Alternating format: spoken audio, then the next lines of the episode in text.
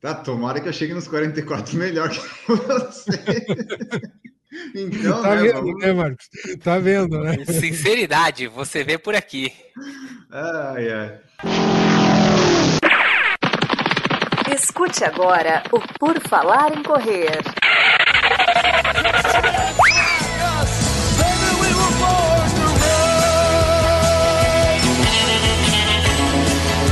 Are you ready to run?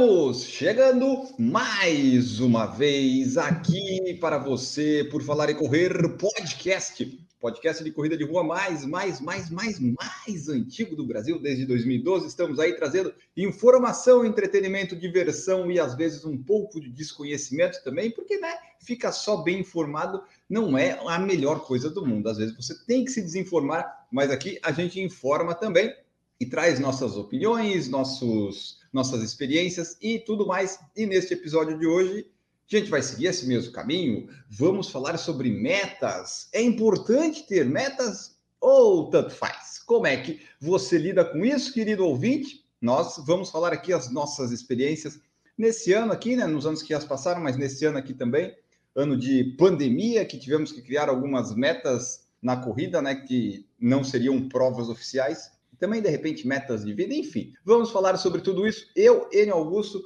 tenho aqui comigo o Maurício Geronasso. Tudo bom, Maurício? Fala, pessoal do Por Falar e Correr. Todo mundo vivo da Olimpíada? Como diria o nosso amigo narrador Everaldo Marques, a Olimpíada podia ter segundo turno, né? Podia durar mais de 15 dias também, para nos ajudar. E também teremos aqui Marcos Buozzi. Tudo bom, Marcos? E aí, pessoal, tudo bem? Bom dia, boa tarde, boa noite para os nossos ouvintes. Vamos hoje conversar um pouco sobre as metas. Vou deixar a meta em aberto. Vai dobrar a meta? Tem meta? Não tem? Vamos descobrir isso agora neste episódio maravilhoso, episódio 446. Dificilmente você vai achar um podcast, um podcast que publique três vezes por semana, talvez você tenha algum aí que faça diário, né? Mas de esporte que tenha três episódios na semana é muito difícil. E esse aqui é o Puro Falar em Correr 446 Vamos lá então aqui a, a, as metas. E às vezes, a única pesquisa que eu fiz para esse episódio foi saber qual que é a diferença entre meta e objetivo. Porque às vezes as pessoas colocam assim, ah, eu tenho objetivo tal, meta tal, meio que coloca tudo no mesmo barco. Mas eles têm diferença. Geralmente o objetivo é o que eu quero alcançar e a meta é onde eu quero chegar. O objetivo é mais estratégico e meta é mais operacional. O objetivo é abrangente e meta é mais específico. Então, quando você for falar as coisas, você sempre pense nisso, que às vezes o que você fala que é um objetivo é uma meta, e às vezes o que é uma meta é um objetivo. Então, geralmente, meta é isso que a gente vai falar agora, assim, ó. O Maurício tem a meta de fazer a meia maratona. Quando é, sair esse que, episódio... Só que tudo isso que você falou no quilômetro 30, 32 da maratona, você já mandou a merda. Tudo isso aí. Não quer nem saber.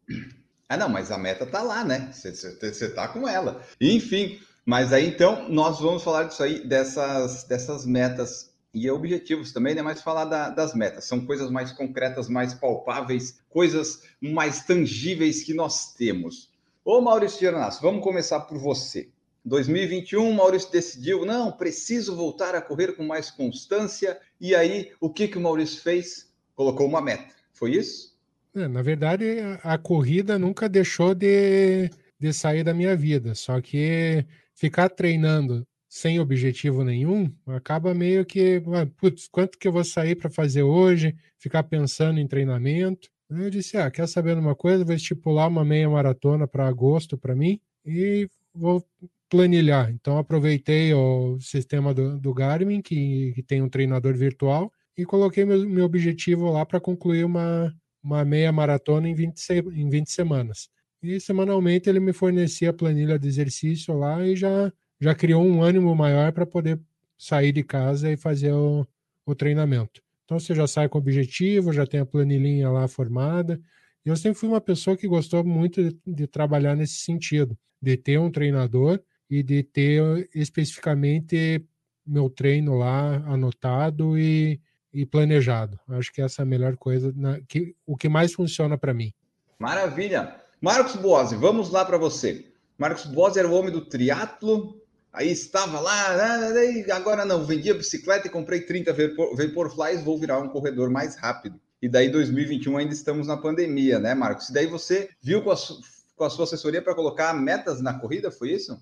É, na verdade, desde o ano passado, né, depois que eu fiz a prova no começo do ano na Disney, que era de distância. Aí depois eu consegui aquela inscrição para a maratona virtual de Nova York, que garantiu uma vaga na maratona física. Quando terminou, e essa, essa era a meta, né?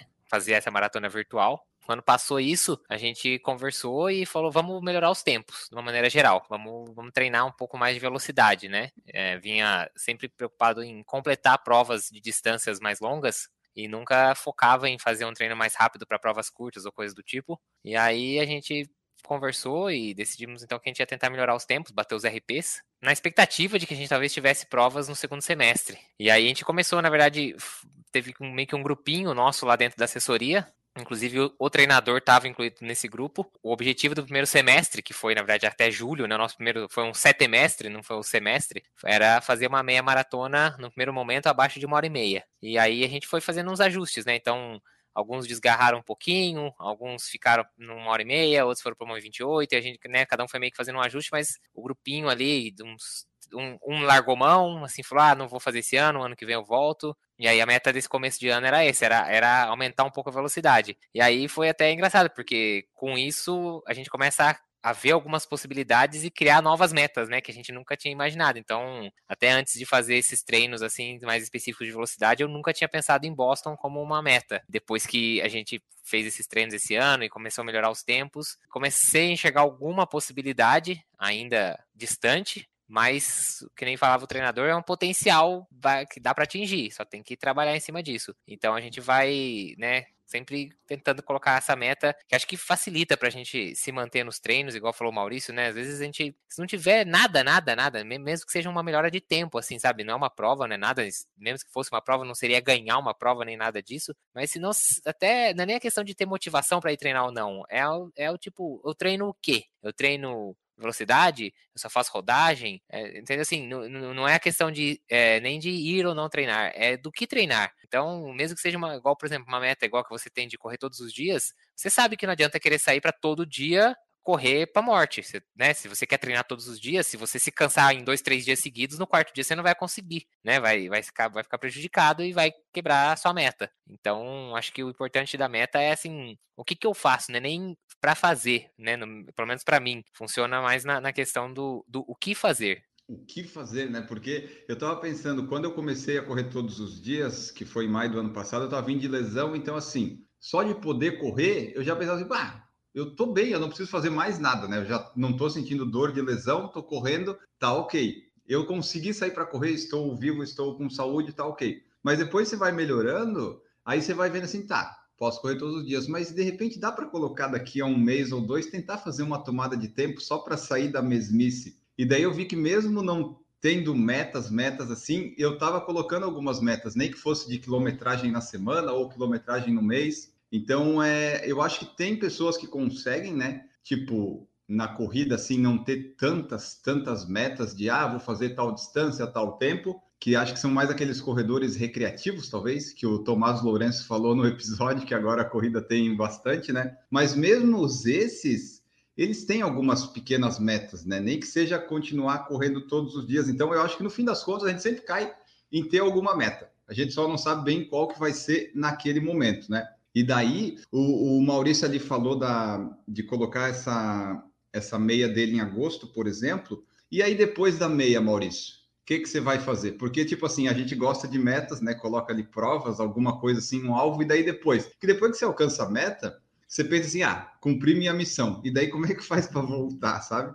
Também tem isso, né? O que, que o Maurício pensa em fazer depois de agosto? Eu tenho agora, vou fazer exatamente dia, né, dia 7 de agosto, que está agendada minha, minha meia maratona. Então, vocês que vão estar ouvindo agora esse episódio, eu já corri a meia maratona. Vou fazer uma prova de 15 quilômetros, que eu já tenho uma inscrição que era para uma prova em 2020, foi cancelada em 2020, 2021, e eu ganhei a opção de fazer agora virtualmente. Então, vou fazer essa prova de 15 quilômetros, aproveitando o volume que eu já tenho. E dou uma descansada até o final de setembro, pelo menos. Descansada que eu digo é tirar o pé um pouco do, do, do volume de corrida, mas já em outubro pretendo já começar uma periodização para uma maratona. Ou pelo menos ter um volume para o ano que vem já ter uma base para uma maratona. Tá, então é, me diga agora o Marcos e depois o Maurício pode dizer. É, é, importante ter essa, essa meta logo depois de ter alguma outra meta? Tipo, vocês precisam sempre ter alguma coisa mais na frente, mais no futuro, para não ficar todo largado? Tipo, o Marcos acabou a meia maratona, os desafios dele.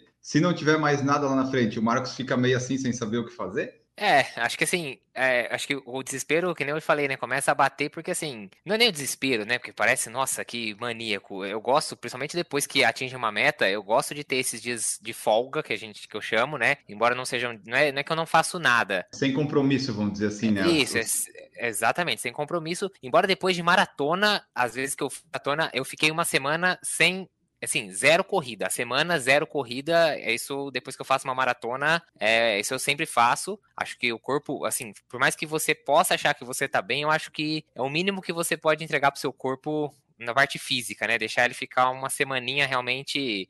É, esquece, para, né? Agora, com relação a terminar uma meta e já ter uma próxima, é que, assim, a distância da meia maratona, ela é uma distância que eu acho que não, não, não, não tem uma exigência tão grande do corpo e o volume que eu vinha fazendo semanal também não era tão grande, né? A, a meia maratona não demanda tanto, tanto volume assim. Acho que não, não você mas fazia quantos treinos por semana? Tava fazendo três ou quatro, né? Quatro, sempre quatro, mas o volume difícil. Assim, acho que não teve semana que eu cheguei em 60 km na semana. Minha semana mais alta de volume foi 58, eu acho. Então, assim, é, o próprio treinador aqui, na, que, né, que passa os treinos, ele não é um, ele não é um treinador de volume. Ele acha que é possível, simplesmente, claro, ele fala, eh, tem uma questão de ter bagagem, não ter bagagem, na né, pessoa que já teve talvez exposição a um pouco mais de volume, tudo isso faz muita diferença. E, mas ele fala que ele acha que o volume tá, tem mais chance de você, às vezes, quando você faz o volume, às vezes, muito lento. Ele acha que não, não traz o benefício em relação ao risco que você aumenta de ter algum problema, alguma lesão, alguma coisa assim. Então, não é nem que ele quer dizer assim, ah, o volume está mais associado ao risco. Não é isso. Mas ele acha que colocar muito volume,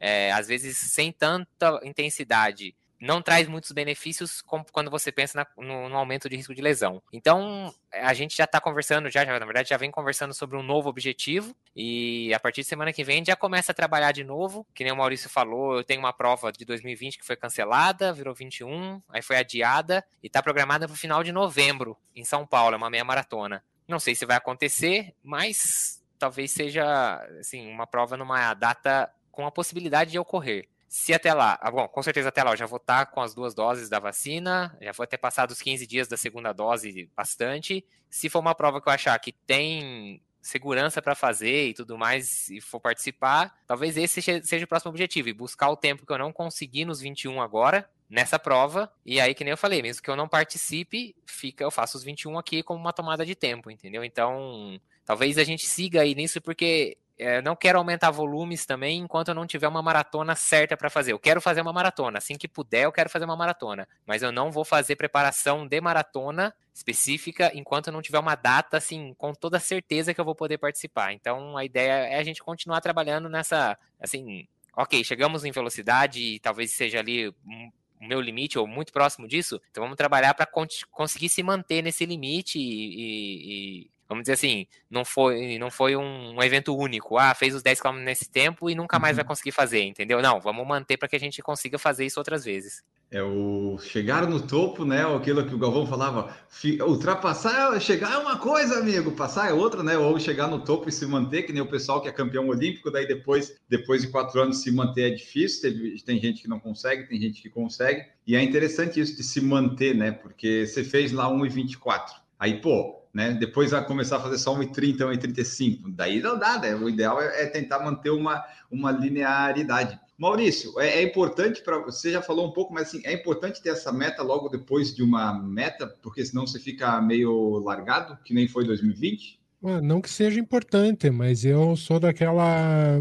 No meu caso, o exercício ele já, já é um remédio para mim, né? Se eu não, não pratico exercício, ele tem um impacto diretamente na minha saúde, decorrente a todos os problemas que eu já tive. Então, além de ser uma filosofia de vida, é um objetivo que o médico falou que é como se fosse um, um remédio que eu tenho que tomar todo dia. Então, o exercício ele tem que fazer parte do meu dia a dia. E se eu não tiver um objetivo, eu sei, eu vou parar, vou começar a tomar cerveja, vou começar a comer demais e, consequentemente, eu vou ganhar peso. não que você já não faça isso, né? É, mas pelo menos eu, eu tenho, eu balance, dou balanço com a, com a atividade uhum. física, né? Então, quer dizer, já posso abusar um pouquinho dependendo da, da quantidade de exercício que eu faço. Né? Então, não que, que eu vá morrer se não, não tiver um, um objetivo mas eu gosto de ter traçado essas, essas metas, principalmente a longo prazo, aí, que me mantém motivado para conseguir um tempo melhor, uma distância maior.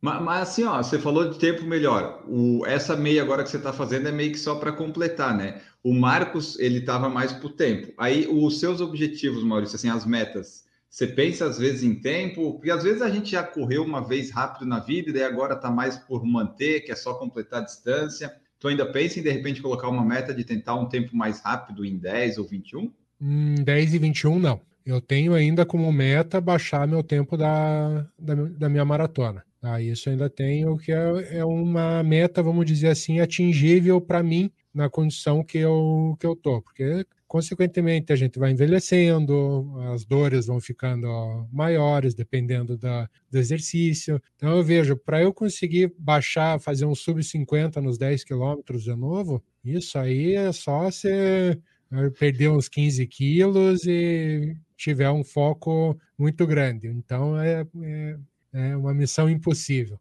Nos 5 quilômetros, também baixar dos 25, putz, correr com a, com a língua para fora, com o bofe na goela, não, não vai. 21 fazer também abaixo de sub duas horas, não vejo possibilidade e também nem quero. Agora, baixar de 4 horas e 9, eu já vejo uma meta mais, mais atingível, que é uma, um pace mais tranquilo de se, se manter mas eventualmente, assim, se aparecer uma prova de 10 km para correr um pouquinho mais forte, assim, Maurício, vai. Não, não fazer sub 50, mas assim, tipo, não só rodar para correr em uma hora e 10, sabe?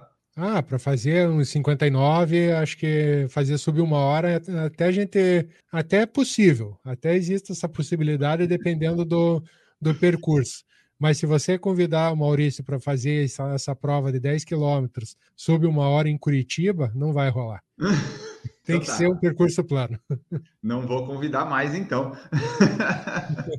Mas é interessante isso, né? Porque às vezes as pessoas têm metas de completar distância ou melhorar tempo, ou às vezes é só correr, né? O, o melhor possível naquele momento, porque já não tem mais como melhorar muito. O Marcos ainda está na, naquela pegada de consigo melhorar, né, Marcos? Ainda, pelo menos chegou lá, né? Esse ano conseguiu fazer uns tempos aí que eu não sei se você imaginava que ia fazer. Agora o negócio é ver se mantém ou melhor, é isso? É, assim, é que a gente fala, né? Tem, tem dois componentes, né? Um é quando você começa a correr e a partir daí você tem uma melhora, não importa a idade, mas, né? Então, eu acho que eu tô um pouco ainda dentro dos, dos dois intervalos. Eu acho que eu ainda tô na idade que, embora não tenha mais ganho pela idade, eu ainda não tô. Acho que eu ainda não entrei naquela fase onde a perda é perceptível. Ele foi mas... bonzinho, ele não quis falar que não entrou na decadência que nem eu ainda. É... Exatamente. Então, eu não, não tenho, não tô naquela idade em que a idade já começa a pesar e que por mais que você se dedique, às vezes mais do que você se dedicava quando você era novo, já não, é, é você já não consegue mais, já não tem mais o mesmo vigor físico. E ao mesmo tempo, eu acho que eu ainda tô naquele intervalo de melhora do início da corrida. Por mais que agora fez seis anos que eu, que eu corro, mas teve essa mistura de triatlon no meio, onde você não tem uma dedicação exclusiva à corrida, né? Então você divide os treinos com outras modalidades. Então, eu acho que ainda tá, assim, tá no, tá no final dessas, dessas duas coisas. Então, eu acho que eu tenho que aproveitar essa época, porque eu acho que em pouco tempo aí eu começo a não ter mais o ganho do início, e em pouco tempo também eu começo a entrar na descendente do físico, e aí não tem mais, não vai ter muito mais o que fazer, né? É a, é a natureza, e não adianta a gente brigar com a natureza, ainda mais se a gente, eu pelo menos gostaria muito de chegar velho correndo, né, praticando atividade física que fosse, pedalando, alguma coisa do tipo. Eu acho que chega um momento em que se você começa a brigar muito com o corpo, lá na frente ele vai falar para você, você gastou o que você podia, agora, parceiro, agora você não vai mais correr mais não. Então, eu acho que é aproveitar esse, esse, esse finalzinho de período ainda que talvez ainda esteja nas duas curvas boas ainda favoráveis, para depois passar mais a curtir a corrida de uma forma diferente. Né? Acho que a gente vai encontrando as, uma forma de curtir o esporte e a corrida a cada, a cada época de uma forma diferente, né? Então, que seja através da velocidade agora, é, e que nem eu falo, não, não, longe de querer achar que eu sou um corredor rápido, muito, muito longe disso, mas para mim é uma evolução que, igual você falou, um tempo atrás eu jamais, jamais imaginava que iria correr nos tempos que eu corri esse ano, então não importa se eu, eu tenho certeza que eu jamais ganharia uma prova, assim, não ficaria nem em pódio, mas o tempo que eu fiz é uma coisa que eu não imaginava que é capaz de chegar, então é, é isso que hoje em dia é a meta que tem me motivado a continuar treinando e dedicando aos treinos, mesmo que às vezes tem uns treinos que a gente quer matar o treinador, que fala, porra, acha que a gente é a máquina, né, parceiro? Mas você que quis, né? Você que quis, ele só colocou na planilha. Mas a gente tem uma fase assim, né, de tentar melhorar os tempos ocorrer bem rápido. Às vezes a gente demora para chegar nisso, tipo, ou chega e daí depois, tipo, o Maurício lá, já fez os seus 50, os seus 25, no 5, 10, agora ele não preciso mais, eu não quero, é, para conseguir um esforço muito grande, tu pensa assim, não, agora vamos completar, buscar outros objetivos. E às vezes a pessoa eu demora. Não quero, eu não consigo. Hã? Não, mas aí é, tem uma questão de fazer um esforço que tu não quer nesse momento, né? Tu não quer treinar tão forte nem perder tanto peso para fazer um tempo, não precisa, né? Mas você veja, na verdade eu não, precisaria perder tanto peso. Quando eu fiz esses meus melhores tempos aí, eu estava na média de 96, 98 quilos. Tá? Hoje eu tô com 103, então não é uma perda tão grande de peso. Tá? É mais a questão que eu sei que se eu abusar no esforço físico, eu vou sentir no dia seguinte. Tá? Tu diz sentir muscular, essas coisas? Muscular e questão de desgaste ósseo, eu já tenho até sentido quadril quando eu tô correndo. Então imagina, daqui a pouco eu tô com uma artrose aí, não, mas tá de, de, cadeirinha, fazendo a corrida de cadeirinha aí. Mas então vamos ter que falar com a Gigi porque teu fortalecimento é errado. tá indo na academia quatro vezes por semana, pô, e tá com dor? Mas Ai, a dor mas... é natural da idade, né, meu amigo? Quando você não, chegar aos 44, você vai, vai, vai dizer, ah, o Maurício tinha razão. Tá, tomara que eu chegue nos 44 melhor que você. então, tá né, vendo, né, Marcos? Tá vendo, né? Sinceridade, você vê por aqui. Ai, ai. Mas então, aí assim, às vezes a pessoa ela demora para buscar tempo ou conseguir melhorar. Eu, por exemplo, eu comecei a correr em 2008 e até 2010, com, quando eu descobri o Runkeeper, que era o, o dispositivo de, o aplicativo com GPS, eu corri tipo três anos meio no escuro. Às vezes eu ia correr, às vezes não ia, não sabia quanto que eu tinha feito, né? Eu sabia quanto tempo tinha corrido, mas não sabia distância nem ritmo. Então eu fiquei uns três anos meio que correndo por correr. Participava das provas quase todo fim de semana, mas não tinha essa noção de ritmo e tempo. Aí em 2010 descobri isso, no final do ano comprei um Garmin, e aí sim, aí a, a, coisa começou a ficar mais legal, porque eu comecei a ter noção do quanto que eu corria, como eu corria e os tempos para melhorar. Então, 2011 e 2011 foi uma melhora muito grande nos meus tempos, que eu consegui né, ter noção disso. E 2012 também. Então, assim, comecei em 2008, os meus recordes só vieram mesmo em 2013, que foi um bom ano, e 2015. Então, eu demorei, vai, uns cinco anos para correr bem, descobrir o que, que era correr bem, o meu rápido. E depois, em 2015, eu consegui meus melhores tempos e nunca mais consegui voltar lá. Consegui uma lesão no menisco e, e outros problemas mais. Mas é interessante, é, às vezes, quando a gente chega no, no, no, nosso limite, né? A gente não sabe exatamente que chegou neles, né? Tipo, eu acho que foi em 2015, eu não sei se eu consigo melhorar mais aquilo. Mas é isso que é o legal da corrida também, né? Agora eu ainda consigo ir tentando, tipo, ver, será que eu consigo fazer de novo? Esse ano eu consegui fazer meu melhor tempo de 5 km da vida, então eu vi assim, 5 km eu ainda consigo, 10 e 21 eu não sei. Mas é interessante para ir testando os limites. Né? O Marcos é legal, que ele vai, vai conseguir ver agora. Será que é esse 1,24? Será que sai 1,23? Será que sai 1,22? Será que no 10 baixo do 37, 36, 35? É, enquanto a gente tem essa disposição, né, Marcos, para treinar forte, buscar tempo, é interessante ver até onde é que vai. Até onde é que vai valer a pena, tipo, fazer força, para daí não sentir as dores do Maurício e tal, né? Porque uma treino forte vai fazer a gente sentir dor.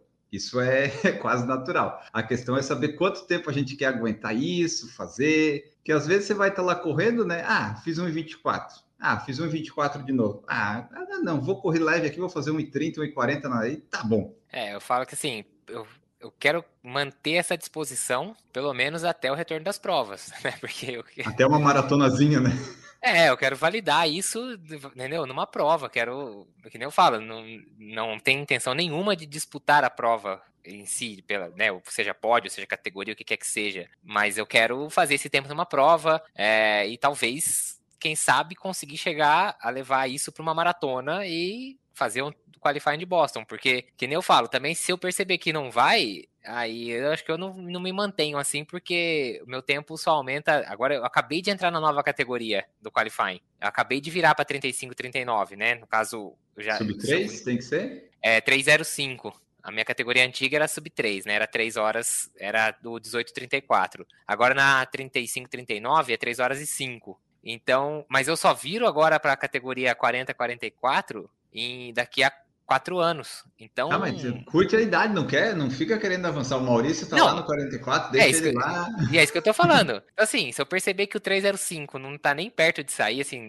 não vai. Eu, eu não vou ficar durante quatro anos tentando. Larga a mão, vamos tocar o barco para chegar lá nos, perto dos 40 com a chance de tentar de novo acelerar e, aí, quem sabe, buscar o 3 e 10, né? Isso se Boston não pegar e cortar mais 5 minutos, aí eu largo mão desse negócio de uma vez mesmo e pronto, entendeu? Mas a ideia é manter essa disposição, pelo menos até ter as provas e correr um ciclozinho de provas aí, sem sabe, fazer uma ou duas, cinco, uhum. dez umas duas meias e pelo menos uma, assim, tentar chegar na maratona, né? Talvez dar umas duas ou três chances para maratona aí, porque, que eu falo, quanto maior a prova, mais chance de dar de dar ruim né? Para não falar uhum. outra coisa. Os 5 km você treina e é muito, assim, é muito difícil de dar ruim do, do que você treinou, né? O que você treinou, você, você vai entregar, você não tem muito como fugir daquilo. É, a menos que você seja um doido e você treinou para fazer 4 km e quer sair para 3,25. Aí você sabe que vai dar ruim, mas se você fizer ali 3, ah, treinei para 4 km, sair para 3,55,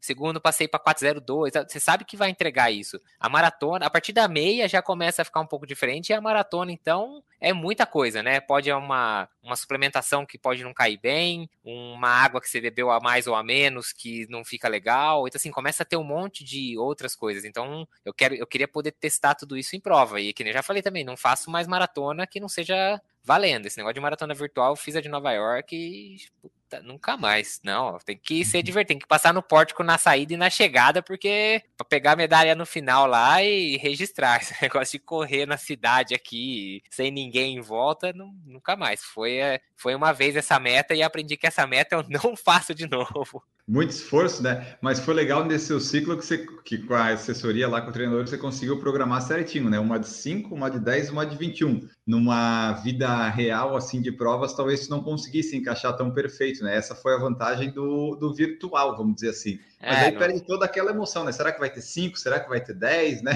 Será que vai estar o tempo bom? Essas coisas todas. É, a gente escolher a data, né? Fica, que nem a gente fala, né? Fica fácil, né? Até agora no sábado, foi, no caso, semana sábado que eu fiz a tentativa, né, para quem estiver escutando, vai ter sido dois sábados vai ter passado dois sábados, né? É, foi aquela semana daquela onda de frio muito forte. E aí foi até engraçado que a assessoria falou: não, olha, qualquer ah, coisa frio a gente. muito forte. Ah, ah lá vem Curitibano, ah, é, o, Curiti... o Curitibano, ele só, ele só tem uma função na vida dele: é esperar alguém falar que tá frio para ele mandar uma figurinha. Frio tá em Curitiba.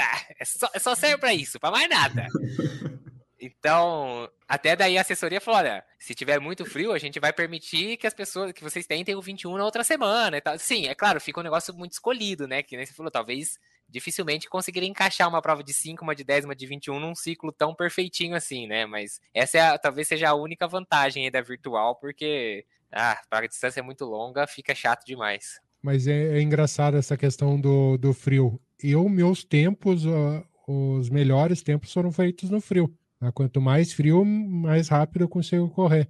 Vocês têm alguma coisa a ver? A gente teria que consultar um especialista aí alguma algum, alguém que soubesse de fisiologia do exercício, mas para mim, no meu caso, quanto mais frio tiver, melhor eu consigo correr. É, não, eu concordo, até porque dissipar calor é uma das coisas que limita, né, a performance esportiva, né, no, no, nesse tipo de, por exemplo, para corrida. Mas é que eu acho que chega um determinado ponto que dali para baixo também ele começa, ele volta a atrapalhar. Talvez a gente tenha um ponto ótimo, tanto que lembra quando o Kipchoge foi fazer o Breaking Two, ele tinha uma janela de dias onde ele ia escolher a temperatura, tal, essas coisas assim. Então, sem dúvida. E, e, tanto que eu não, não, não transferi, eu fiz a, a, tomada de tempo no dia, agora no sábado, que não tava, ah, tava, tudo bem. Não, não vou falar que tava frio, senão o Maurício vai falar, ah, frio tava em Curitiba. Então. Não, não tava em Curitiba no final de semana que você fez a tentativa, então pode falar. Ah, eu vou então... dizer que tava frio onde eu tava. Ah. então, assim, tava frio, mas sei lá, talvez a gente tenha começado a fazer a prova 7 da manhã com, não sei, talvez uns 9 graus. Eu não acho que seja. Para mim, acho que é uma temperatura boa para começar a correr. Acho que é justamente o que o Maurício falou. Se você deixar para correr com 17, 18, para no meio da prova você enfrentar 25, 26, dificilmente, na verdade, pode até ser o melhor tempo da sua vida, mas é bem provável que numa temperatura mais baixa o tempo seria melhor ainda, né? Então, é mais foi uma questão de comodidade, porque a gente tá tão desacostumado a correr no frio que quando esfria a gente sempre fica meio perdido, né? Que casaco, é, vou pôr casaco, vou ter que tirar no meio da, né, entendeu? Mas é, eu acho que tem sem dúvida nenhuma a temperatura baixa só ajuda só. E também tem isso, né? Quando tá muito, muito frio, o problema é o quê? Você acordar e sair da cama, às vezes começar a correr o trotezinho, mas depois para correr, às vezes ok, a, a, mão fica gelada, o pé não esquenta durante 10 quilômetros, mas é bom de correr, porque não tem aquele calor atrapalhando. Pessoal em Tóquio, eu estava correndo no atletismo lá com 31 graus, sensação de 35 na pista, que né, o termômetro, eles foram mostrar na transmissão, o termômetro quebrou, estava muito quente. É, umidade então, 80, 80 caindo é? chuva de verão com umidade 80 e poucos por cento. É aquele, aquele bafo, a camiseta não seca, né? Tipo, você sua e não, não tem, não tem, não evapora. Nossa, eu, eu acho bem ruim correr nessas condições também. É, então, como, como a gente já falou no podcast Correr no Frio, acho, é, ali, quando começa virou para o 2, o termômetro já, já começa a complicar. Até 19, dependendo do, do clima e tal, pode ser bom. Mas se colocou o 2 na frente, só vai ser bom para a pessoa que mora no Nordeste, porque daí 20 graus é frio para eles. Mas se não, dois na frente do termômetro não dá, não. O Fábio Luiz da Silva falou assim: a minha meta para esse ano era correr mil quilômetros, simples assim. Vou atingir agora em agosto. Tem esse tipo de meta também, né? A, a, minha, por exemplo, é correr todos os dias, tem as metas de quilometragem que eu coloco no mês, mas é interessante ter isso, porque isso dá uma motivação para sair. Não precisa ser correr rápido, nem correr forte, nem correr fraco, você só precisa sair. E ó, se era fazer mil no ano, mil por 12 dá quanto? Eu não sei, deve dar uns 90 quilômetros por mês, talvez. E ele já bateu isso em agosto. Ele tem agora cinco meses de bônus para fazer o que ele quiser. Às vezes vai correr, às vezes não vai correr. O meu objetivo esse ano era bater 3 mil quilômetros, mas com a média que eu estou fazendo, eu quero fazer 4, que eu acho que vai dar. Aí 4, 4 mil quilômetros no ano é média de 333. Acho que vai dar. Essa é uma das metas minhas para esse ano que eu coloquei. Ia ser 3 mil, mas 3 mil foi muito fácil, vamos dizer assim, porque eu estou sempre fazendo mais de 300. Então, quando em outubro já, já ia atingir essa marca, de bom, vamos tentar 4 mil. E essa é uma meta interessante. Tem pessoas que colocam ah, vou correr tantos dias nesse mês, vou correr tanto esse mês, porque motiva também, se a pessoa não tem essa animação de fazer uma distância ou fazer tempo, ter uma distância que eu digo de 21, 42, né? Ter essa distância mensal ou do ano dá uma motivação também para ir saindo de casa. O Enio coloca 4 mil quilômetros, porque se der 5 ele precisa ir para revisão, né? Aí, olha que 5 não dá. Cinco é. Eu, senão, daí vai na revisão, vou, vou, lá no fisioterapeuta e vai dizer: ó, não dá mais. É, 5 mil quilômetros são 416 por mês. 416 por mês eu só fiz em julho e foi muito sofrido, assim. Porque tem um hum. problema das metas também, que é assim: coloquei 400 quilômetros em julho para fazer. Aí, às vezes, eu não estava com vontade de sair para correr 12, 13 quilômetros por dia, mas no caso eu tinha, né, entre aspas, que sair porque eu coloquei essa meta. Então, às vezes, tu ter uma meta é uma merda, porque tu tem que ficar fazendo até chegar nela. Aí às vezes tu pensa, por que, que eu coloquei isso? Meu Deus do céu, não precisava. Aí quando você atinge, dá um alívio, que você pensa, ah, finalmente acabou. Então tem metas e metas, né? Algumas metas você acaba ficando de saco cheio delas. É, no ano passado eu tinha como meta correr maratona, uma maratona, só que devido à pandemia acabou não se concretizando. E outra meta que eu tinha na corrida era correr 2.020 quilômetros. Ah, aquele simbolismo que correu o número do, do ano. Aí o que dava em torno de 169 quilômetros por, por mês. no nosso caso aqui, que a gente já tem uma base de corrida, é uma meta atingível, tá? totalmente uhum. atingível. Não que você vai fazer os 169 por mês, mas o que você faz numa periodização de maratona, você já cumpre uma boa parte desse, desse número. É, tem que eu tenho que falar o negócio da meta que você falou, né, que colocou uma meta de 400 km no mês. Tem que tomar cuidado com a, às vezes a gente vai colocar a meta também para não tornar um fardo, né? Na verdade é algo que desmotiva, né? Ela tem, ela tem o, o ela acaba atingindo um objetivo contrário, né? Ela, então você vai lá e, sei lá, eu tenho uma maratona para quatro horas. Ah, eu quero, vou colocar uma meta, vou. Quanto que eu vou colocar? 3 e 20. Sabe assim, cuidado. Ah, não, mas é porque eu fiz faz muito tempo. Beleza, claro que tem casos e casos. Mas acho que vale a pena sempre a gente tomar cuidado e não colocar algo que fique tão distante que, na verdade, desmotiva ou faz você toda vez que vai fazer uma tarefa para tentar atingir aquilo, se é algo que você faz xingando e reclamando e achando ruim, aí não adianta nada, né? Então, ah, eu não, eu quero 3,20. Aí você vai lá, tem que fazer mais longão do que o comum, mais volume, fazer treino de intensidade, aí cada vez você vai sair para fazer um, um você sai xingando, você volta reclamando, você gasta com fisioterapia três vezes por semana que você tá todo estrupiado, aí sim, talvez a meta daí não vale muito a pena, né? Então tem que tomar cuidado para a meta também não se tornar um objeto de pura frustração, né? Tem que ser algo é, factível, sem ser fácil demais, porque também senão não, não, motiva, e vai fazendo pequenos ajustes, né? Que nem eu falei, a gente entrou no, no ano pensando em uma hora e meia na, na meia maratona. Depois chegou o um momento, a gente falou, ah, acho que dá para buscar uma hora e vinte e oito. Ah, dá para buscar, dá... até que a gente chegou no último falando, ó, acho que no limite dá para buscar uma hora e vinte e três gente viu que não, nessa vez não deu, mas fica ali, sabe assim, tava dentro da, das possibilidades do que a gente vinha treinando, entendeu? Então, não era algo impossível, mas é isso, a gente foi ajustando porque a gente viu que uma hora e meia naquele momento, no começo do ano, era bom, mas depois a gente viu que, pô, uma hora e meia não, não vai ser tão difícil assim, dá para você tá trabalhando, né, o trabalho vem mostrando que vai dar para buscar menos do que isso, então, coloca a meta e vai ajustando, e faz isso sempre trabalhar pela motivação. Não adianta sair de uma hora e meia e falar, ah, então agora vou fazer uma hora e quinze. Puta, aí eu sei que uma hora e quinze é um negócio que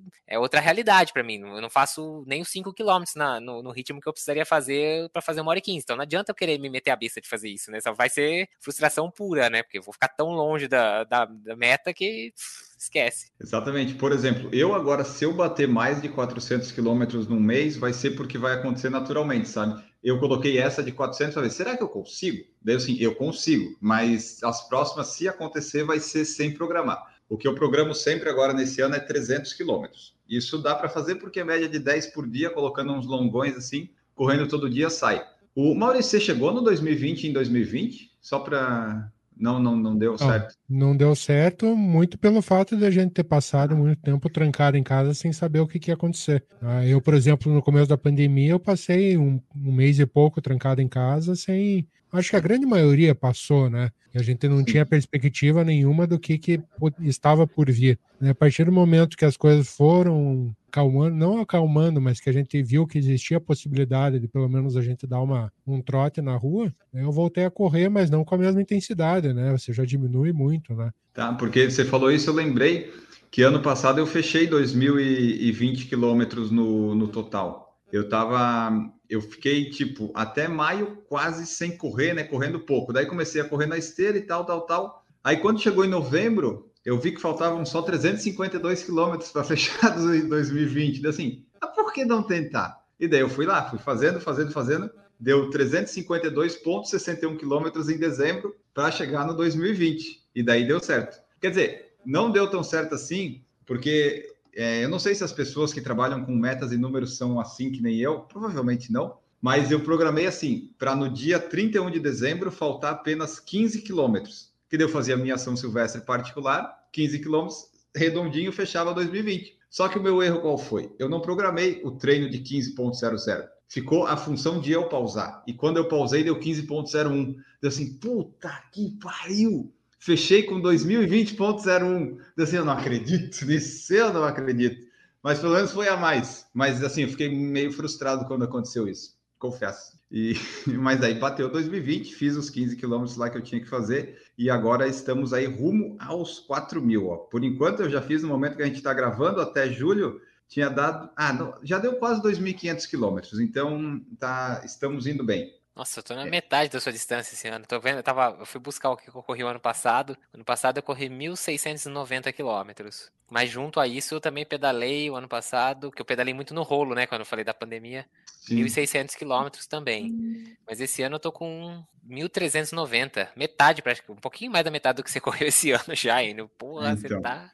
É, o negócio eu tô focando na distância. Às vezes eu faço uma intensidade, mas o meu negócio é, é, é só correr. E, e aqui eu estava vendo, nos últimos anos, 2020 foi o ano que eu mais tinha corrido desde 2015. Então, assim, o normal na minha vida de corredor amador, treinando, fazendo ciclo, se machucando, era correr sempre 2 mil quilômetros no ano, mais ou menos, entre 1.600 e 2.000. E agora já deu 2.400 e aí vai a coisa vai em frente. Temos mensagens no Instagram que a Ana Carol Sommer colocou assim, ó.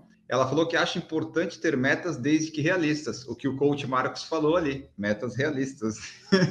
é... Se quiser seguir meu perfil de coach, lá tem maxboas.coach.com.br, segue lá. Já, já... Várias dicas de coach aí, fiz o, eu sou coach quântico.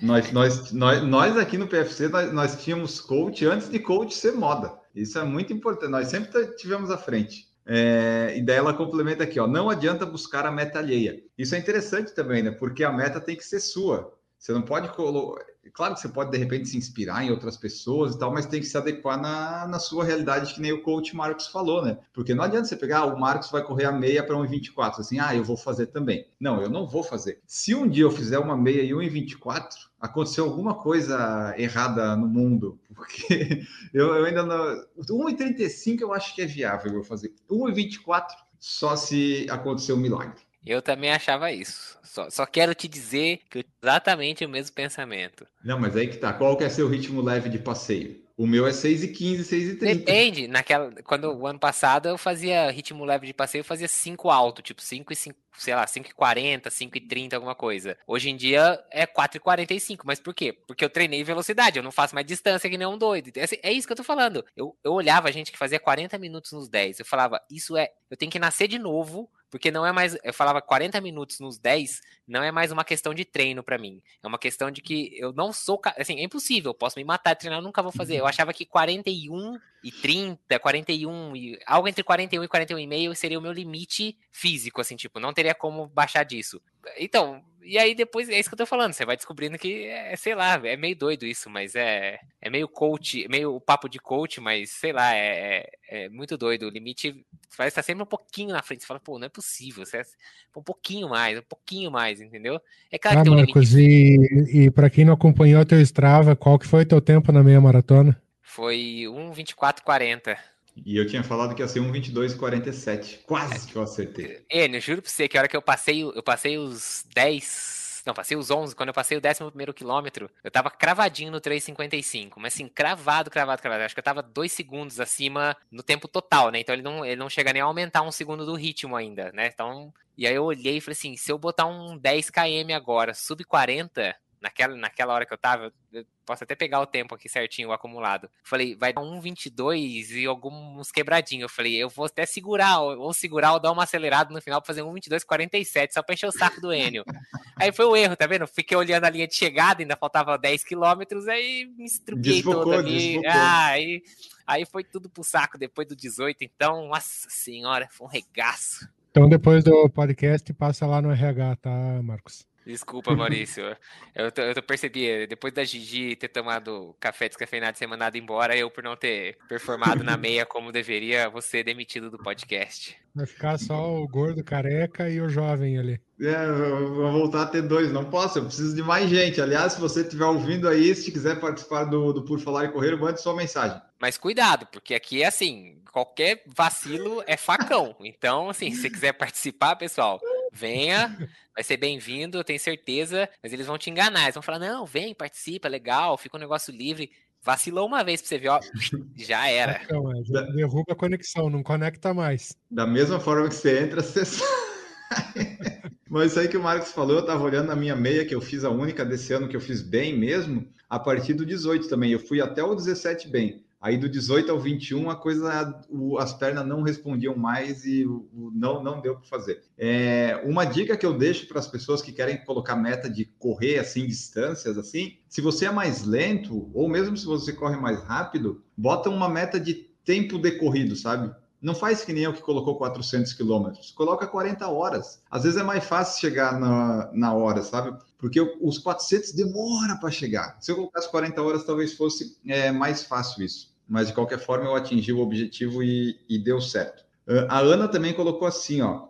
Exige autoconhecimento para não cair na cilada das comparações, que era a continuação da, da frase dela, né? Então é isso, você não pode pegar a meta dos outros. Às vezes você pode pegar assim, ah, o Maurício correu em tanto tempo, vou correr um pouquinho mais rápido só para eu querer ser. Mas aí, né, por que, que você quer ser mais rápido que uma outra pessoa se você não é um campeão olímpico lá que precisa.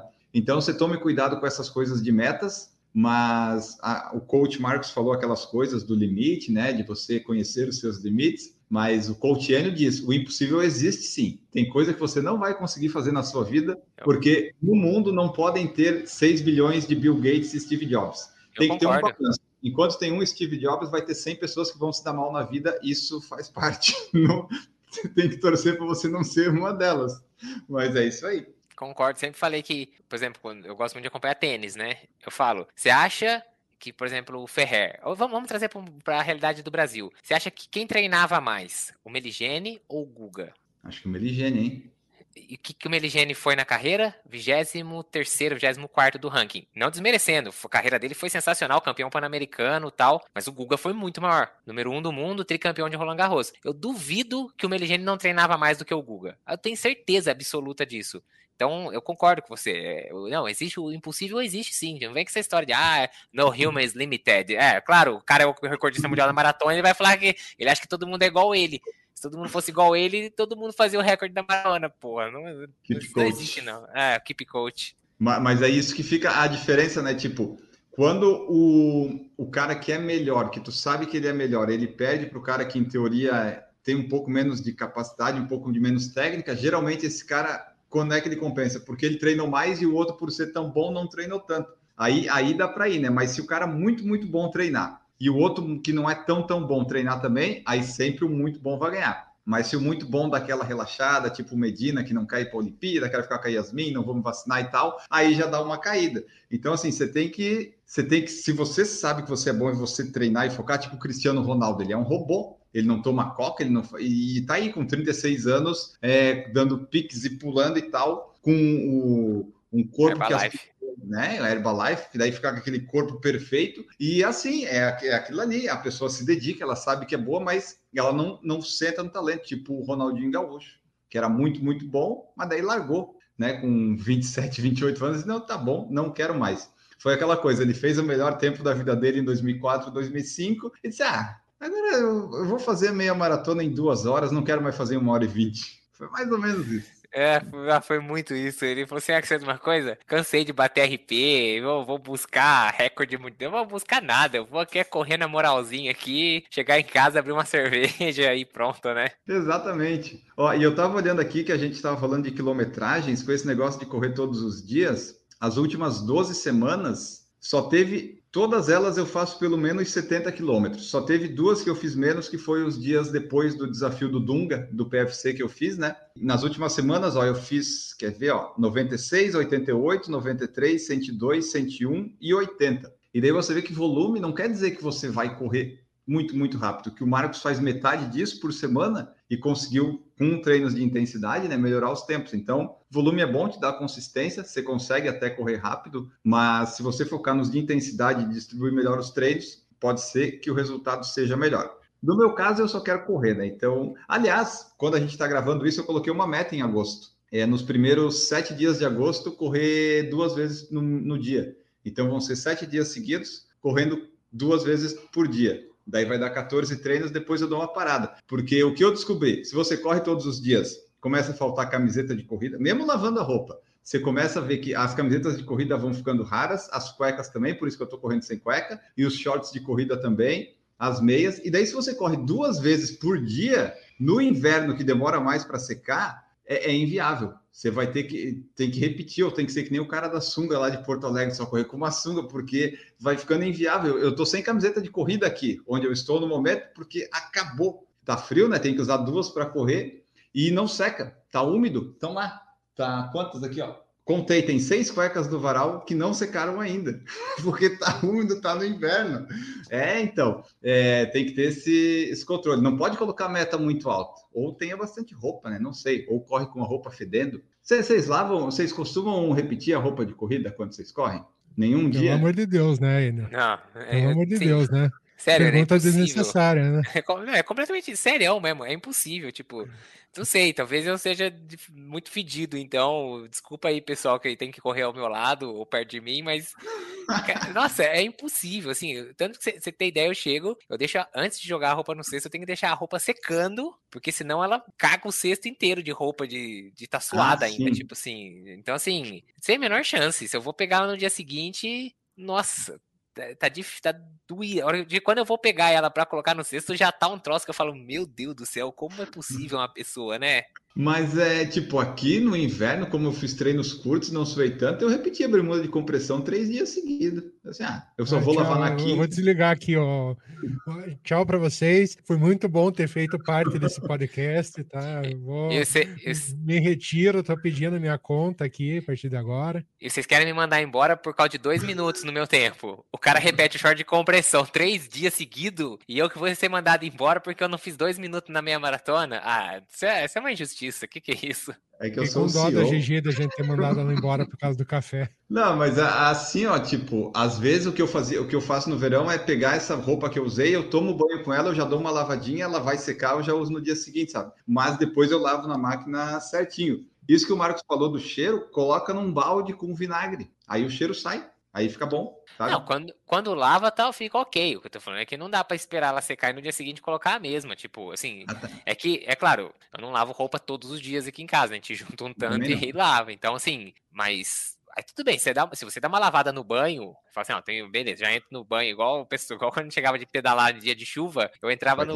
no box de uma vez, tipo, até com capacete já, tipo, porque tem que lavar tudo, né? Mas se não der uma lavadinha, não tem, não, não dá pra repetir, não. A meta é não repetir.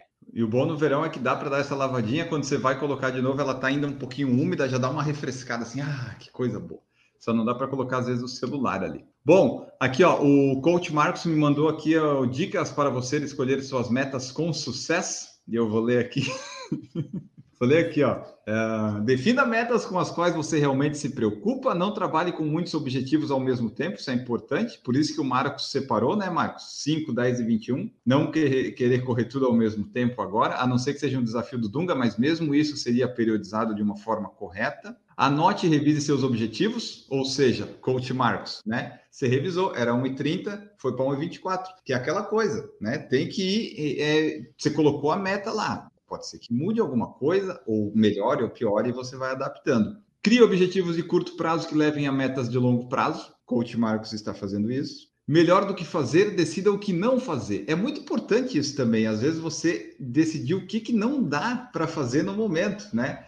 É, é, é, importante isso. Quando você sabe que não sabe alguma coisa, já, já é um grande passo. Ou oh, essa daqui, você foi bem, hein, coach? Torne seus objetivos smart, específicos, mensuráveis, alcançáveis, relevantes e temporais. Isso, por que, que você colocou isso num item? Isso aqui já resume todos os outros cinco que eu falei, né? Que impressionante. Mas tudo bem. Acompanhe o seu desempenho, obviamente, e compartilhe com alguém confiável. Ou seja, não compartilhe no PFC, porque o Marcos começou a compartilhar e eu coloquei, ah, vai fazer 1,22, vai fazer, né? Vai, fica enchendo o saco, pressionando a cabeça da pessoa que às vezes não tem uma cabeça boa e se sente, né? No final, não, não, não é legal. A gente chama aqui de cabecinha de paçoca, quando sente a pressão, entendeu? então, é o famoso cabecinha de paçoca.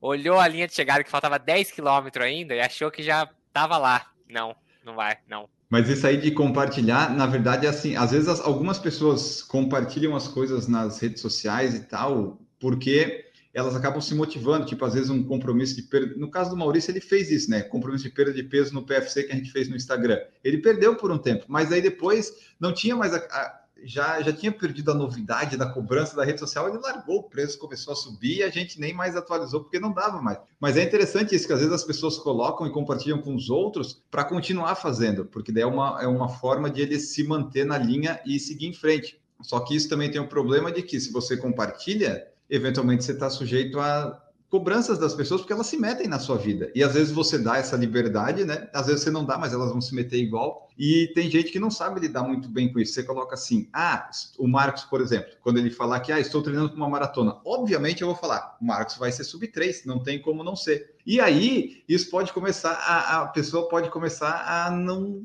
não conseguir correr ou ficar pensando nisso. Então, às vezes é bom não compartilhar. Se você quer fazer uma coisa muito muito importante, um tempo, alguma coisa na sua vida, não compartilha, porque o segredo ele só existe quando ele está com você. Se você já compartilhou com uma segunda pessoa, não é mais segredo. Então, às vezes tem coisa que é bom não você não compartilhar assim. Compartilha mentindo um pouquinho. Se você não se aguenta, ou se as pessoas vão descobrir de qualquer jeito, dá uma mentidinha. Por exemplo, ah, qual é o seu objetivo? Ah, eu quero fazer meia maratona para uma hora e 26. Na verdade, você sabe que você tá tentando 23, você foi 27, 28. Assim, as pessoas não ficam naquela expectativa e não te. Assim, talvez você sinta menos a pressão, entendeu? Porque não vai ficar. E aí? Nossa, mas.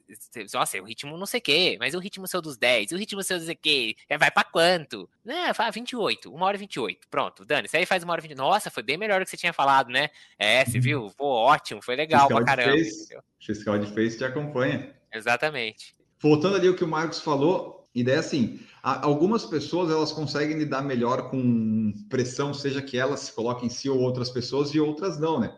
a gente viu isso nos Jogos Olímpicos. Tem até campeões mundiais que, quando estão ali acuados, que precisam fazer uma distância no atletismo e tal, às vezes não sai. Igual no skate, que teve ali o skate pool, o australiano fez 94 na primeira nota. Ele acabou com a prova na primeira manobra. E daí o que, que os outros têm que fazer? Tem que arriscar a maioria caiu, por quê? Porque né, não, não conseguiu fazer as coisas. Então, ou a moça do salto triplo da Venezuela. No primeiro salto fez recorde olímpico, ninguém mais ia conseguir bater ela, só ela conseguiu se bater fazendo recorde mundial também logo depois. Para finalizar aqui, tem aquela máxima, né? É muito difícil uma pessoa estar tá treinando para uma maratona e você não saber, porque ela vai te falar. É igual quando ela faz low carb ou jejum. Você vai saber porque ela vai te contar. E foi até por isso que eu resolvi fazer a maratona do desafio do PFC. Eu não contei para ninguém que eu ia fazer uma maratona. Então foi legal completar a distância, né? Não foi nada de uma super prova, mas eu consegui fazer uma distância de maratona sem contar para ninguém antes. Eu, a próxima que eu vou fazer, eu acho que eu quero fazer isso também, mas eu fico dividido entre fazer a cobertura no YouTube das coisas e não contar. Mas fica, fica a dica aí. 99% das pessoas que estiverem fazendo uma maratona se preparando, você vai saber porque elas vão dar um jeito de falar. Não existe como elas não te falarem. Vocês querem acrescentar mais alguma coisa, meus queridos amigos Marcos e Maurício? Não, tô tranquilo, meu amigo Enio Augusto Sugismundo. Ah, bom. Não, na verdade é reaproveitando a, a roupa. Né? Eu não, já, eu já gastei tudo que eu aprendi no super curso de coach que eu fiz aí, gente. Pô, tô entregando conteúdo para vocês de graça. Curso que eu paguei caríssimo, que eu devia estar tá cobrando por essas mentoria que eu que eu fiz nesse podcast hoje aqui, gente. Pelo amor de Deus. Viu? Vamos fazer aqui então o PFC Camp Coach. PF Coach, o que, que vocês PF acham? Coach. É, PF Coach. Fazer um camp. Vai que ser. Que vai ser itinerante. Ele vai começar em Lorena, daí a gente vai correndo até Curitiba e depois vem até Florianópolis. Vão Não, ser, é mais fácil é... você sair de Florianópolis, passar por Curitiba e a gente terminar em Lorena. Mas Florianópolis é maior que Lorena, eu acho. É, só que em Lorena a gente tem comida boa e vinho, né? Ah, verdade, é melhor. Como a... vamos, como vamos fazer assim? direto em Lorena. Como assim? Eu acho. É óbvio que Florianópolis é maior que Lorena. É muito maior que Lorena. Eu achei que eu nunca mais ia escutar o nome de Lorena fora do podcast. E ontem o cara na, do skate na, competindo, o cara de Lorena, né, Marcos? Vocês escutaram o cara falando de Lorena para o mundo? Eu falei, puta, eu não acredito. Eu não sabe, eu falei, não acredito que o cara sabe que o moleque é de Lorena, aquele Luizinho é. juro Luiz. que eu achei que naquela tela que eles passam a família do skatista, achei que o Marcos ia estar tá lá tomando vinho lá. Que a ah, cidade é tão pequena que deve ter duas casas só, né? O, os primos da Natália. do Marcos. Os primos da Natália todos mandaram, ah, o vizinho aí, o vizinho aí. é. Mas é, o moleque é de Lorena, tipo, mandou mó bem, né? Tipo, mó bem na eliminatória. Eu não vi, eu não vi a final. Não sei se, se rolou não, meio que um, um Medina... Quem ganhou foi o de Florianópolis. De Florianópolis não, foi prata. Mas o foi meio roubado ou não? Os caras que ganharam mereceram mesmo, não foi tipo Medina essa vez. Não, no skate foi o australiano fez umas coisas impossível lá. Né? Não então, sei como é que aquele rapaz fez aquilo tudo. Mas o moleque, assim, o moleque mandou bem, pô, quarto lugar e tal, o moleque novo, mas é oh. moleque é de Lorena. Eu contei para todo mundo, falei, ó, oh, o cara é de Lorena aí, ó, meu, meu, meu vizinho aí, ó. A, a, última vez que eu tinha visto falar em Lorena, antes do Marcos entrar no podcast, foi da moça que trabalhou na recepção do trabalho. Porque ela chama Lorena. Isso. tá na hora de encerrar, né? Tá na hora, vamos lá, vamos lá. Ai, ai. Bom, pessoal, mais um episódio se foi, mais um episódio acabou. Esperamos ter ficado aí na uma horinha que o editor talvez consiga cortar, talvez não. Esperamos que vocês tenham gostado. Deixem seus feedbacks, mandem suas mensagens, suas sugestões de tema para falar aqui. A gente vai fazer mais pautas livres, então você pode mandar aí se você quiser suas perguntas que a gente responde aqui. Eu tenho pegado nos stories de outros canais e profissionais de educação física, eu vejo as perguntas que as pessoas mandam, eu anoto aqui e em breve a gente vai responder sem ninguém ter nos perguntado. É, envie também sua sugestão de entrevistado, se você quiser. Se você quiser fazer parte do PFC, mande sua mensagem, que a gente está recrutando. Estamos fazendo um processo de seleção usando as metas do coach Marcos. Ele deixou aqui o, né, a história dele aqui, as dicas. Talvez ele, ele saia, talvez não, mas as dicas é, estarão aqui. Eles estão recrutando com as minhas dicas para me substituir, pessoal. É isso, tá? Vou entregar a verdade aí, ó. E também, se você quiser nos ajudar a contribuir, tem lá o Pix do PFC por falar e correr.gmail.com. Temos o Padrim PicPay, se você quiser. Você nos siga no Spotify, principalmente, que ajuda bastante. Em todas as plataformas, mas siga lá no Spotify, que também é bastante legal. Ouça sempre o, o, episódio até o final, por favor, pelo amor de Deus, porque isso ajuda bastante. Dê as estrelinhas e os elogios quando precisar. No YouTube você pode curtir os vídeos e se inscrever no canal. E se você for design gráfico de imagens, de web, de site e quiser usar o PFC como cobaia, nós estamos aí. É, nós podemos fazer uma parceria que nós não temos dinheiro, né? Mas a gente pode divulgar o seu trabalho se você aqui quiser nos ajudar. Então é isso, pessoal. Esperamos que vocês tenham gostado aí do nosso episódio. Nós falamos das metas e você compartilhe conosco qual é a sua meta. Diga nos comentários e onde você quiser, né? Pode ser no Instagram, pode, pode ser em todo lugar. Diga qual é a sua meta. A minha meta é ganhar dinheiro apostando em futebol. Ainda não deu certo, mas seguimos tentando. Marcos Buozzi, muito obrigado pela sua presença. Qual que é a sua meta depois que, que atingiu aí a meia maratona? Vai, vai querer sair do PFC? A gente não quer, né? Mas o Marcos está ficando muito grande para o podcast, não sei, né? Muito obrigado pela presença. É, a minha meta é continuar espalhando todo o meu conhecimento de coach, levar luz para as pessoas, né? Isso é importante. E olha o Maurício da exata ali. Não, levar a luz é comigo, né? Você tá chegando no caminho, mas por enquanto é comigo. Minha meta é tentar sobreviver pelo menos mais um episódio nesse podcast aqui, quem sabe? Vamos ver se semana que vem eu tô de volta. Fica um mistério aí para vocês, pessoal. Escutem o próximo. Escutem o próximo para ver se eu sobrevivi essa semana ou se eu fui cortado, assim como a Gigi. É, é, o Marcos tá tipo o time no rebaixamento. Ele tá focando sempre no próximo jogo. Não pode pensar muito a longo prazo. Ele tem que tentar vencer o próximo e daí no próximo e no próximo. É, é isso aí. Uma o batalha Marcos, por dia. O Marcos tá igual o Santa Cruz na Série C. Meu Deus do Santa Cruz, coitado. Como fala o jogador, é, com certeza, eu acho que cada jogo é uma final nesse tipo de pontos corridos, então é levantar a cabeça e olhar para o próximo próxima partida que é decisão, é decisão. Isso aí. Maurício Geronasso, muito obrigado pela sua presença. A meta é entregar o episódio agora antes de quarta-feira, né? Por favor. Não, isso com certeza. Pessoal, espero que vocês tenham gostado. Brincadeiras à parte, a gente tá tá aí tentando produzir um material para vocês se divertirem, para entreter vocês com um pouco, um pouco, bem pouco, mas bem pouco conhecimento mesmo. E é aquele papo de corredor para corredor e vamos embora. Semana que vem a gente está de volta aí com mais um debate, mas não, não esqueçam do PFC Entrevista e o Redação PFC. Um abraço, até a próxima. Exatamente, né, Maurício? Estamos aí com três episódios por semana. Às vezes a gente faz umas piadas, a gente fala umas besteiras, mas nós estamos aqui também formando, trazendo alegria e diversão para o seu dia, por que não? São amigos conversando, né? Então é como se você se reunisse lá com seus amigos e começasse a falar as fake news do WhatsApp. É tipo, você está aí em grupo e, e se sente acolhido, e a gente está em todo, quase todo canal de corrida ou coisa de podcast Ah, ele fala coisas com humor, com bom humor, com diversão. Isso aí virou meio que padrão, né? Eu acho que a gente vai ter que mudar nosso slogan, é informação sem bom humor, vão tudo tomar no meio do rabo, porque virou muito clichê isso, né? Ah, é tudo com bom humor. Lógico que é com bom humor. Por que, que você vai ficar fazendo as coisas de mau humor? Ninguém faz as coisas sem diversão e sem mau humor. A, a gente pode transformar numa outra pegada. É, pace de quanto? Se, nossa, que bosta. Para de correr. Para que, que você corre? Que, bobeira, que besteira. Tipo, beleza, a gente pode passar para esse lado também. Tipo, se quiser, seu, seus. Qual tênis é bom? Que tênis é bom? O tênis não vai salvar essa sua merda de corrida. Para de ficar trocando de tênis. Beleza, a gente pode, pode partir pro lado sem bom humor, sem diversão, né? Tipo, Vamos fazer o episódio, o episódio do outro lado, o outro lado do, do bom humor. Bom, pessoal, esperando que vocês tenham gostado deste episódio maravilhoso. Subiu para oito os espectadores. O que, que aconteceu? Ainda bem que já passou, né? A, pior parte. Ficamos por aqui. Um grande abraço para todos vocês. Nós sempre voltamos e tchau.